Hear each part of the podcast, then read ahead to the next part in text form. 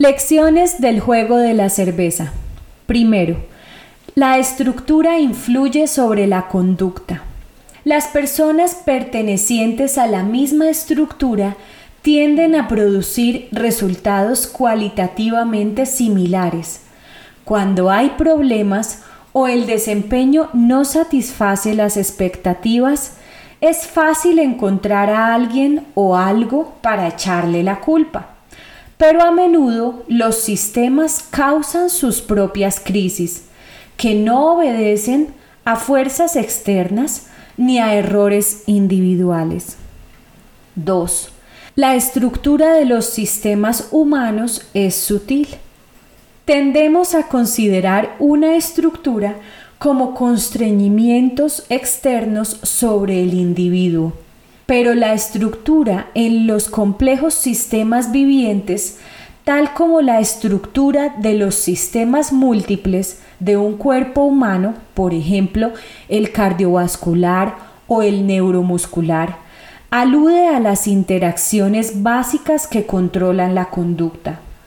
En los sistemas humanos, la estructura incluye el modo de tomar decisiones, las políticas operativas mediante las cuales traducimos percepciones, metas, reglas y normas en actos. 3. El punto de apalancamiento a menudo se descubre mediante nuevos modos de pensar. En los sistemas humanos, la gente a menudo goza de una influencia potencial que no ejerce porque se concentra solo en sus propias decisiones e ignora cómo esas decisiones afectan a los demás. En el juego de la cerveza, los jugadores tienen la capacidad de eliminar las inestabilidades externas que invariablemente se presentan, pero no lo consiguen porque no entienden cómo crean esa inestabilidad. En el mundo de los negocios, la gente adora a los héroes. Prodigamos elogios y promociones para quienes logran resultados visibles. Pero si algo anda mal, intuitivamente pensamos que alguien cometió una pifia. En el juego de la cerveza, esos villanos no existen. Nadie tiene la culpa. Cada uno de los tres jugadores de nuestra historia tenía las mejores intenciones posibles servir bien a los clientes, mantener el producto en movimiento y evitar los castigos. Cada participante realizó juicios bien motivados y manifiestamente defendibles, basados en conjeturas razonables acerca de lo, de lo que podía suceder.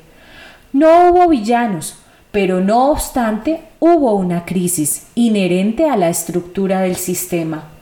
En los últimos 20 años, el juego de la cerveza se ha jugado miles de veces en clases y seminarios de management.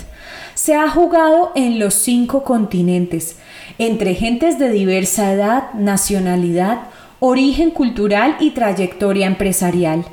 Algunos jugadores jamás habían oído hablar de un sistema de producción-distribución. Otros habían pasado buena parte de su vida en ese negocio. Cada vez que se practica el juego, se producen las mismas crisis. Primero, hay una creciente demanda que no se puede satisfacer. Los pedidos se acumulan en el sistema. Los inventarios se agotan. Los pedidos acumulados se atrasan. Luego, la cerveza llega en torrentes mientras los pedidos declinan. Al final de los experimentos, casi todos los jugadores se quedan con grandes inventarios de los cuales no pueden deshacerse. Por ejemplo, no es inusitado hallar inventarios de fábrica que alcanzaron cientos de pedidos pendientes de los mayoristas por 8, 10 o 12 cajas semanales.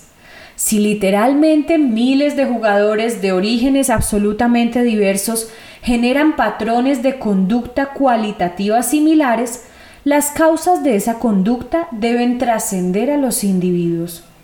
Las causas de la conducta deben formar parte de la estructura del, juego. Más aún, las estructuras del tipo juego de la cerveza crean crisis similares en los sistemas de producción-distribución de la vida real.